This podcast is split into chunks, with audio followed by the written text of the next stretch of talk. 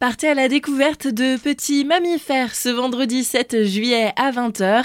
Ça se passe du côté de Schirmeck avec la nuit de la chauve-souris.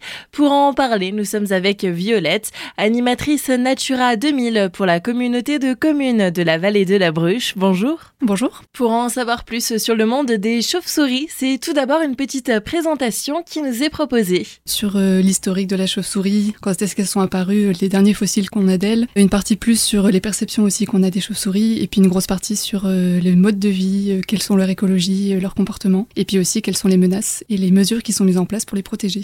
Et on va ensuite pouvoir écouter ces chauves-souris. Les chauves-souris se déplacent et chassent la nuit grâce à un système de sonar, donc d'écolocation. Le but, c'est de partir à leur rencontre pendant la nuit, donc avec des détecteurs d'ultrasons, pour essayer de capter leurs cris. Chaque chauve-souris, en fait, émet à une fréquence précise. Chaque espèce de chauve-souris émet une fréquence précise. Et du coup, on pourra régler les petits appareils pour savoir exactement euh, quelle espèce se balade. A priori, ce sera surtout la pipistrelle commune, qui est l'espèce la plus courante dans le secteur. Et donc, on pourra régler exactement sur la fréquence à laquelle elle émet, et on entendra les petits sons qu'elle émet.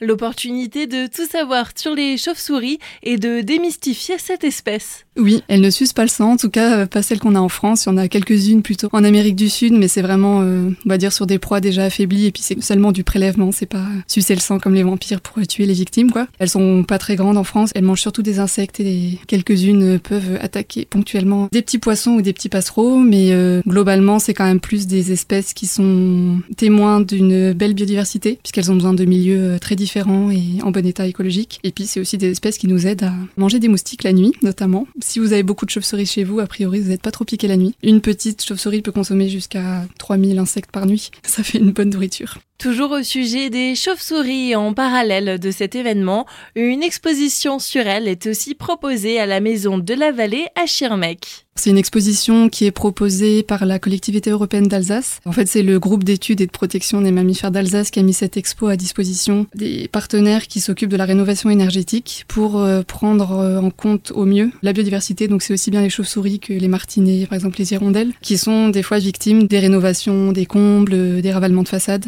Et des fois, on n'a pas l'information qu'il faut faire euh, coexister tout ça. Et donc, c'est une exposition qui est sous forme d'une dizaine de kakémonos qui explique un petit peu toute cette problématique. Violette, merci. Vous pouvez retrouver toutes les informations sur les sites internet valleedelabruche.fr et nuitdelachauve-souris.com.